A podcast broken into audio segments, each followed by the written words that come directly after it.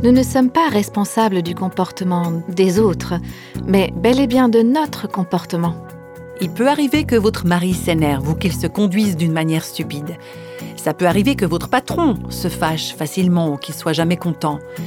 Il peut arriver aussi que vos enfants fassent de grosses bêtises. Ils feront de grosses bêtises, c'est sûr. Mais ça ne veut pas dire que vous devez agir en insensé dans les moments de crise. Voici le podcast Réveille nos cœurs. Quand un conjoint prend une mauvaise décision, une décision qui risque de mettre des vies en danger, que doit faire l'autre conjoint? Nous sommes au beau milieu de l'étude d'une femme de l'Ancien Testament qui s'est justement trouvée dans cette situation. Aujourd'hui, nous allons voir comment elle a choisi d'agir. Voici le troisième épisode de la série Abigail, comment vivre avec les gens difficiles. Dans cette série, on parle de la meilleure façon de gérer les personnes difficiles de notre entourage. Peut-être que ça vous fait penser à quelqu'un en particulier. Alors si vous avez manqué le début de cette série, je vous invite à lire le premier livre de Samuel au chapitre 25 pour découvrir l'histoire d'un homme insensé qui s'appelle Nabal, une histoire qu'on étudie ensemble. Son nom même, Nabal, signifie insensé, et Nabal se comportait exactement comme son nom l'indique. On a aussi parlé de Abigail, son épouse, qui était une femme sage, pleine de bon sens. Et il y a un troisième personnage dans cette histoire, c'est David, le futur roi d'Israël. À ce moment-là, il n'était pas encore roi, c'était un fugitif qui se cachait du roi Saül qui le poursuivait dans le désert. Nabal a profondément offensé David qui a décidé de lui faire la guerre et de détruire toute sa famille. Abigail, l'épouse de Nabal, apprend ce qui est arrivé et elle va tout faire pour apaiser ces deux hommes enragés l'un contre l'autre. Abigail est donc l'épouse de cet homme colérique et tout à coup elle est mise au courant de ce conflit entre son mari et David. À ce moment de notre histoire, les deux hommes se conduisent comme des insensés, mais Abigail, elle, elle réagit différemment. Et pour moi, son exemple me rappelle que ce n'est pas parce qu'on vit avec une personne insensée qu'on doit obligatoirement se conduire comme ça, se conduire en insensé. Il peut arriver que votre mari s'énerve ou qu'il se conduise d'une manière stupide. Ça peut arriver que votre patron se fâche facilement ou qu'il soit jamais content. Il peut arriver aussi que vos enfants fassent de grosses bêtises. Ils feront de grosses bêtises, c'est sûr. Mais ça ne veut pas dire que vous devez agir en insensé dans les moments de crise.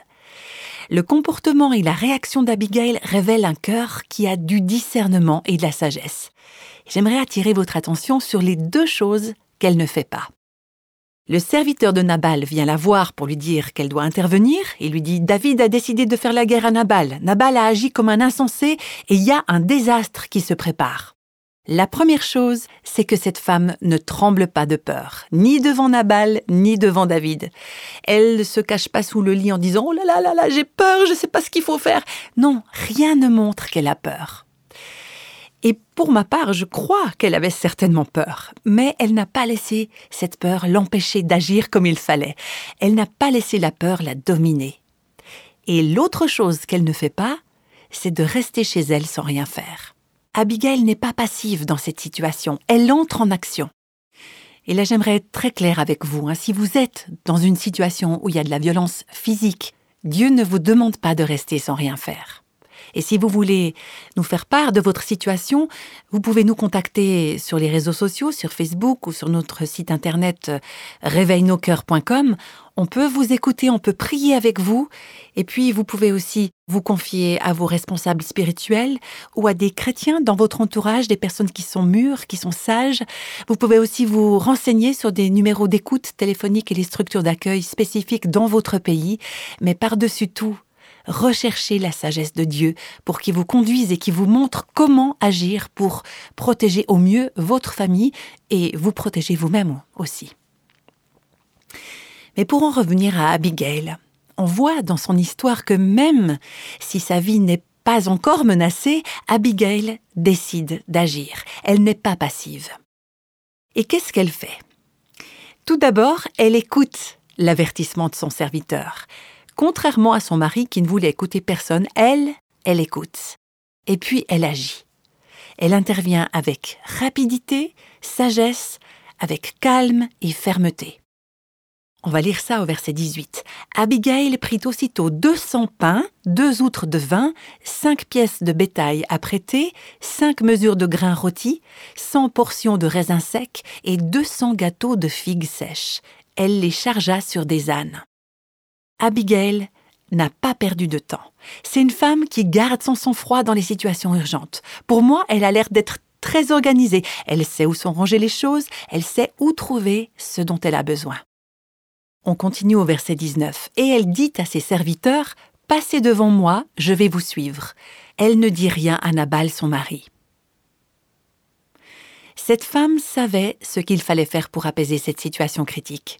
Vous savez, une femme qui marche avec Dieu, en temps de crise, elle sera prête à agir correctement. Il ne faut pas vous imaginer qu'en pleine crise, vous aurez le temps de suivre une formation express, euh, comment devenir Madame Sagesse en une seule nuit. Non, si avant vous n'avez pas appris à agir avec sagesse. Quand une situation de crise arrivera, vous serez prise au dépourvu et vous ne saurez pas ce qu'il faut faire. Mais cette femme-là, elle savait quand il fallait parler et quand il fallait se taire. Et dans cette situation, on apprend qu'elle ne dit rien à Nabal. Elle savait qu'à ce moment-là, l'état d'esprit de son mari ne lui aurait pas permis d'écouter sa femme. Donc, d'une façon très sage, elle s'est retenue de lui dire quoi que ce soit. Elle savait que ça ne ferait que l'énerver davantage. Par contre, elle s'est mise en route pour aller parler à David. Elle savait quand il fallait parler et à qui elle devait parler. Elle savait que David aimait Dieu. Elle savait que ce serait possible de le raisonner. Elle savait que lui, il écouterait ce qu'elle avait à dire. On continue au verset 20. Montée sur un âne, elle descendit la montagne par un chemin couvert. Et voici, David et ses gens descendaient en face d'elle, en sorte qu'elle les rencontra. Est-ce que vous vous souvenez l'état d'esprit de David à ce moment-là? Avec lui, il avait son épée, il avait aussi 400 hommes, ils étaient sur le chemin de la guerre. Et voilà que cette femme belle, pleine de sagesse et de discernement, se retrouve face à cette armée de 400 hommes, des hommes armés d'épées, en chemin pour attaquer son mari. Dans cette situation, on peut dire qu'elle se met littéralement au milieu de la confrontation entre deux personnes enragées, insensées. Elle est courageuse, cette femme. Elle va affronter David alors qu'elle sait qu'il est armé et furieux. On continue les versets 21 et 22. David avait dit C'est bien en vain que j'ai gardé tout ce que cet homme a dans le désert et que rien n'a été enlevé de tout ce qu'il possède. Nabal m'a rendu le mal pour le bien. Que Dieu traite son serviteur David dans toute sa rigueur si je laisse subsister jusqu'à la lumière du matin qui que ce soit de tout ce qui appartient à Nabal. En résumé, David part en guerre et ça va chauffer. Et je voudrais préciser qu'à mon avis, la réaction de David envers Nabal est disproportionnée par rapport à l'offense. Je ne sais pas ce que vous en pensez. Qu'est-ce qu'il avait fait, Nabal? Il s'était comporté avec grossièreté, avec dureté, avec méchanceté, mais tout ce qu'il avait fait en réalité, c'était de refuser de donner de la nourriture à David et à ses hommes. Ça méritait pas de tuer Nabal, de tuer tous les hommes de sa famille et tous ses bergers. Là, on voit que David ne se maîtrise plus. Et pourtant, c'était pas son style. D'habitude, David se comportait pas comme ça. Dans le chapitre précédent, David s'était caché dans une grotte pour échapper à Saül. Et à ce moment-là, Saül était entré dans la grotte avec ses soldats, et David avait pu aller discrètement couper un morceau du manteau de Saül pendant que celui-ci était occupé. Les hommes de David lui ont dit Mais c'est l'occasion de tuer Saül. Mais David avait refusé. La Bible dit que sa conscience le tourmenta simplement parce qu'il avait coupé ce morceau du manteau de Saül. David a répondu à ses hommes Non, je ne commettrai pas une telle action, il m'est impossible de porter la main sur celui qui a reçu l'onction de Dieu. David avait fait preuve d'une extraordinaire maîtrise de lui-même dans cette situation, parce qu'il était réellement un homme selon le cœur de Dieu.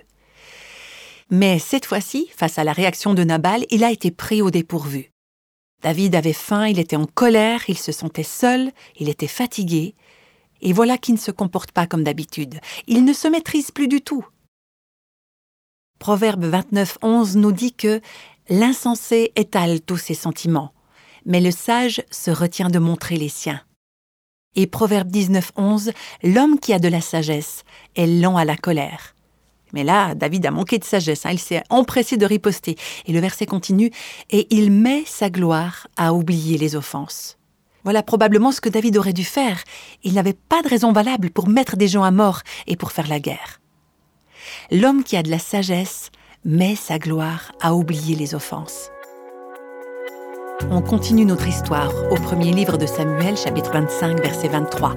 Lorsqu'Abigail aperçut David, elle descendit rapidement de l'âne, tomba sur sa face en présence de David et s'inclina jusqu'à terre. On voit que c'est une femme humble.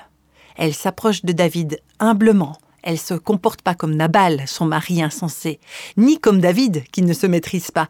Elle ne s'impose pas, mais elle s'exprime sans détour, d'une manière claire. Elle demande de l'aide à David. Et comme on pourra le voir, son discours n'est pas un long discours. Abigail reste calme, elle est sereine, elle se maîtrise. J'imagine que son cœur battait très fort hein, dans sa poitrine, mais quand elle s'est exprimée, elle s'est dominée, elle a été claire et ferme.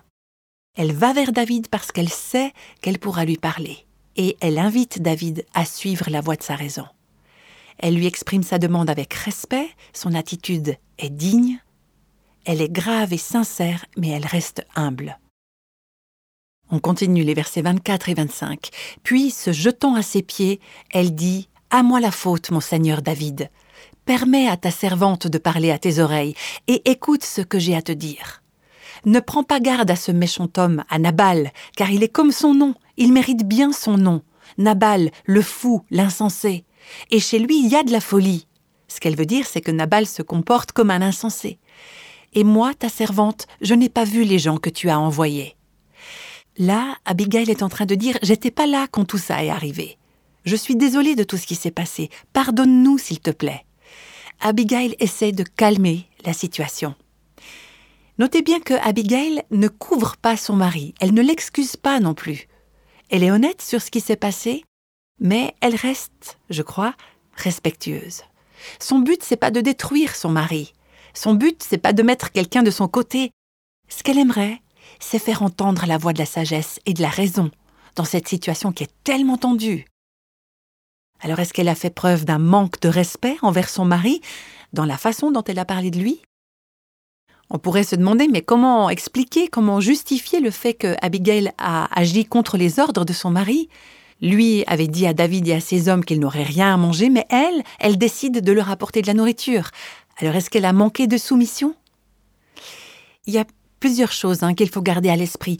Abigail n'avait pas l'avantage d'avoir comme nous le Nouveau Testament. Elle n'avait pas tout cet enseignement important hein, qu'on a concernant la soumission en Christ et la soumission à son mari. Mais en étudiant ce passage, hein, je crois réellement qu'en fait, elle protégeait son mari de la vengeance de David. Elle agissait dans le meilleur intérêt de son mari Nabal. Si son mari ne s'était pas tellement mis en colère, s'il n'avait pas réagi de façon irrationnelle, s'il avait gardé sa lucidité, il lui aurait très probablement demandé d'agir comme elle l'a fait, parce que c'était pour son bien. La soumission, ça ne veut pas dire obéir sans réfléchir à tout ce qu'une autorité nous dit de faire. Et ça ne veut pas dire que nous autorisons le péché. Dans le Nouveau Testament, il y a un exemple assez évident, hein. c'est l'histoire d'Ananias et Saphira, l'histoire de ce couple, un mari et une femme qui se sont mis d'accord pour mentir sur la nature du don financier qu'ils ont fait à l'Église.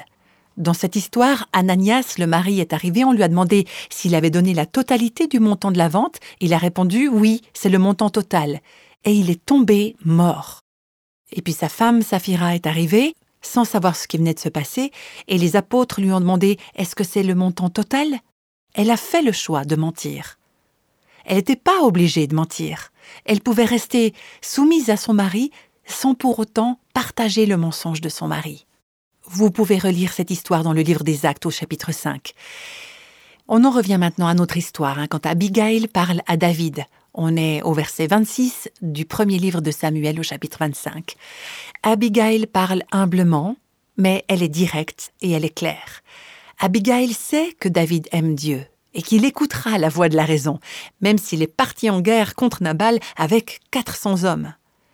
Abigail agit dans le meilleur intérêt de Nabal. Elle veut préserver la vie de son mari. Elle aimerait calmer cette situation tendue. Donc elle dit à David, au verset 26, Maintenant, David, mon Seigneur, aussi vrai que l'Éternel est vivant et que ton âme est vivante, c'est l'Éternel qui t'a empêché de répandre le sang et qui a retenu ta main. Il y a certaines traductions qui disent de te venger toi-même. Que tes ennemis, que ceux qui te veulent du mal, soient comme Nabal. Abigail s'adresse à David avec respect. Vous avez vu, elle l'appelle Monseigneur et elle se présente comme sa servante. Et surtout, elle introduit l'Éternel dans l'histoire. Elle introduit Dieu dans cette situation. Elle sait que David aime Dieu, contrairement à son mari, et elle l'encourage à voir cette situation du point de vue de Dieu. Et au verset 27, elle lui dit Accepte ce présent que ta servante apporte à mon Seigneur, et qu'il soit distribué aux gens qui marchent à ta suite. Nabal ne voulait rien donner aux hommes de David, et voilà que sa femme arrive, chargée de nourriture et de provisions. Son mari est très riche, elle ne lui cause aucun préjudice en faisant ça. Elle agit comme Nabal l'aurait fait s'il avait bien analysé la situation. Et c'est une sorte d'offrande de paix qu'elle apporte pour calmer la colère de David. On lit au verset 28 Pardonne, je te prie, la faute de ta servante, car l'Éternel te fera une maison stable, autrement dit un royaume, une dynastie. Pardonne, je te prie, car tu mènes les combats de l'Éternel, et la méchanceté ne se trouvera jamais en toi tant que tu vivras. Abigail lance un défi à David. Elle le défie de se rappeler tout ce que Dieu a prévu pour lui. David, Dieu, il a un plan pour toi. Dieu, il t'a donné des promesses, il va les réaliser, il te fera du bien. Tu peux surmonter le mal que Nabal t'a causé.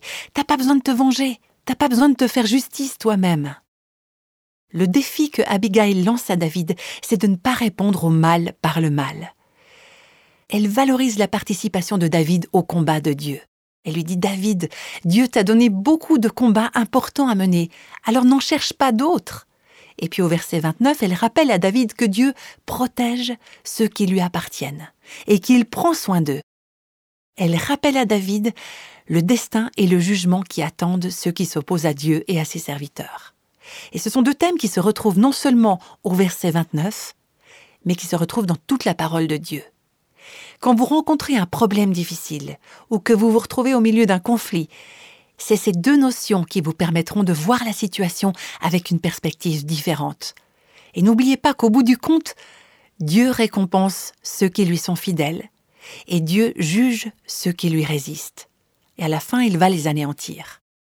On ne voit pas toujours le résultat à court terme, mais on le voit toujours dans le long terme. On va continuer au verset 29. Vous allez voir, c'est un verset très riche. Abigail dit à David, s'il s'élève quelqu'un qui te poursuive et qui en veuille à ta vie, ton âme, David, sera liée dans le faisceau des vivants auprès de l'Éternel ton Dieu, et il lancera du creux de la fronde l'âme de tes ennemis. Il y a une autre version qui dit Si quelqu'un s'avise de te poursuivre pour t'ôter la vie, l'Éternel ton Dieu gardera ta vie, pour que tu restes au nombre des vivants. Mais il jettera la vie de tes ennemis au loin, comme avec une fronde on va creuser un peu plus ce verset tellement il est riche d'enseignements. Abigail encourage David. David, même si des hommes te poursuivent pour essayer de te tuer, et n'oubliez pas que ça avait été vrai hein, pendant une bonne partie de la vie de David, si c'était pas Saül, c'était Nabal, si c'était pas Nabal, c'était Absalom, il y avait toujours quelqu'un après lui. Peu importe qui essaye de te tuer, David, peu importe qui te poursuit, ta vie est en sécurité et tu es sous la protection de Dieu. Et Abigail continue Ton âme, mon Seigneur David, ta vie sera liée dans le faisceau des vivants auprès de l'Éternel ton Dieu. Dans une autre version, ta vie sera gardée précieusement auprès du Seigneur ton Dieu. Il y a d'autres versions qui traduisent littéralement cette expression un peu étrange, hein, liée dans le faisceau des vivants, par ensaché dans le sachet des vivants. Et c'est une allusion au fait qu'à cette époque, on avait l'habitude d'emmener avec soi ses biens, ses biens précieux ou indispensables, enveloppés dans un ballot afin de les garder en sûreté. Et Abigail dit à David, Ta vie, David, sera gardée précieusement auprès du Seigneur ton Dieu. Est-ce que vous réalisez que si vous êtes un enfant, si vous êtes une enfant de Dieu, ce verset décrit exactement votre position en Christ. Votre vie, elle est enveloppée par la protection du Seigneur votre Dieu. Il vous a mis dans un lieu spécial. Il vous a précieusement enveloppé. Vous êtes en Christ. Vous êtes en sécurité si vous êtes en Christ. Votre vie est sous la protection divine. Et ce thème, on le retrouve dans d'autres versets de la Bible, hein, comme ce passage bien connu hein, dans le psaume 91, les premiers versets. Celui qui demeure sous l'abri du Très-Haut repose à l'ombre du Tout-Puissant. Je dis à l'Éternel, mon refuge et ma forteresse, mon Dieu en qui je me confie. Il te couvrira de ses plumes, et sous ses ailes tu trouveras un refuge. Moi je crois que Abigail était une femme qui savait ce que c'était de vivre avec un conjoint difficile. Mais elle savait aussi que sa vie était gardée dans la main du Seigneur, son Dieu. Elle ne pouvait pas échapper à des circonstances difficiles, mais elle savait que tout son être, son être intérieur aussi, était en sécurité. Et elle pouvait dire à David, Peu importe les Nabals qui vivent autour de toi, ta vie à toi, elle est gardée précieusement par le Seigneur ton Dieu. Et il y a aussi le psaume 121 qui rappelle que le Seigneur est notre gardien. Selon un commentaire biblique, il semblerait que le titre hébreu de ce psaume fait référence à cette histoire d'Abigail, de Nabal et de David. Et voilà ce passage du psaume. L'Éternel est celui qui te garde. Il t'a enveloppé. L'Éternel te gardera de tout mal. Il gardera ton âme. L'Éternel gardera ton départ et ton arrivée, dès maintenant et à jamais. Alors voilà le défi que je vous lance aujourd'hui. Laissez le Seigneur vous mettre à l'abri sous sa protection. Si vous êtes dans la même situation que David, si quelqu'un vous a insulté, vous a attaqué, vous a causé du tort, ou si vous êtes à la place d'Abigail en train de vous interposer, en train d'essayer de séparer deux personnes en colère, n'oubliez pas que votre vie est cachée en Christ et qu'il est votre refuge. Si vous êtes enfant de Dieu, rien ne peut vous atteindre sans sa permission en dehors de sa volonté pour votre vie. Dieu vous enveloppe de sa protection. Mais encore une fois, si vous vous trouvez dans une situation où on vous menace physiquement, on met votre vie en danger, alors il faut prendre les mesures qui s'imposent. En aucun cas vous devez accepter qu'on vous tape dessus, vous devez accepter d'être battu. Non. Quand la loi est enfreinte, que ce soit la loi de Dieu ou la loi de votre pays, il faut que vous puissiez chercher de l'aide. Et recherchez tout d'abord la face de Dieu pour qu'il vous conduise vers des personnes qui peuvent vraiment vous aider et aussi, espérons-le, qu'ils permettent de sauver votre mariage. Demandez de l'aide, que ce soit l'aide des responsables de votre communauté et aussi, quand c'est nécessaire, l'aide des forces de l'ordre. Mais dans votre cœur, vous pouvez avoir la certitude que vous êtes en sécurité avec Dieu. Il est votre refuge, c'est lui votre forteresse. Et ce verset ne dit pas simplement que vous serez en sécurité.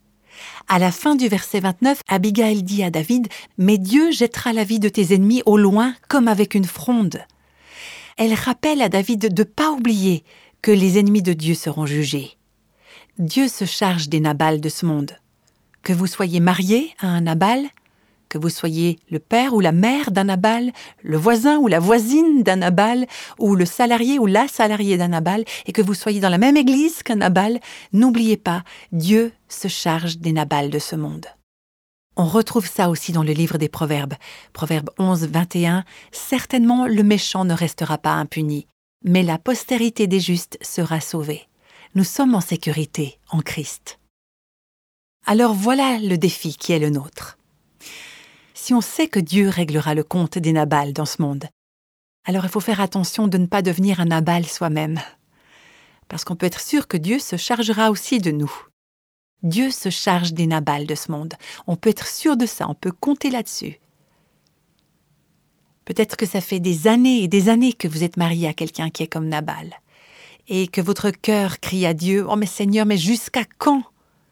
C'est d'ailleurs ce même cri hein, qu'on entend dans le livre de l'Apocalypse, quand ceux qui sont au ciel s'écrient d'une voix forte en disant Jusqu'à quand, souverain saint et véritable, jusqu'à quand tarderas-tu à juger et à tirer vengeance de notre sang sur les habitants de la terre? On ne sait pas jusqu'à quand, mais on sait que au temps de Dieu et selon sa volonté, Il jettera, il lancera comme avec une fronde, il anéantira tous ceux qui font le mal. Et en attendant, on peut avoir la certitude que notre vie est liée dans le faisceau des vivants auprès de l'Éternel, que notre vie est liée au trésor de la vie en Dieu.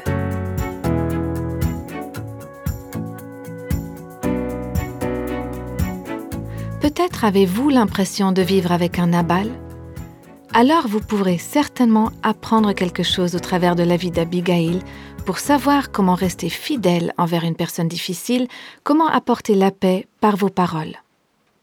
Comme nous l'avons déjà dit plus tôt dans cette série et nous l'avons encore entendu aujourd'hui, rester fidèle et s'en remettre à Dieu ne veut pas dire que vous devez rester passif si vous ou votre famille vous trouvez dans une situation dangereuse ou illégale.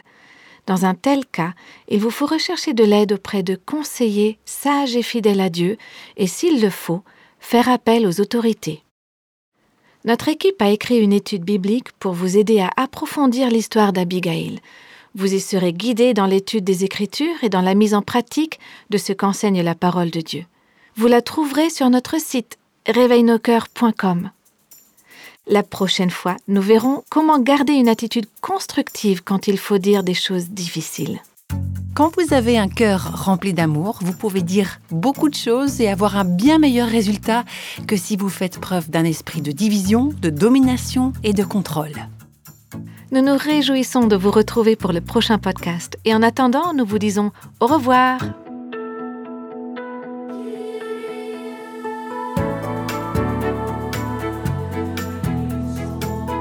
Tous les extraits de la Bible sont tirés de la version Louis II 1910.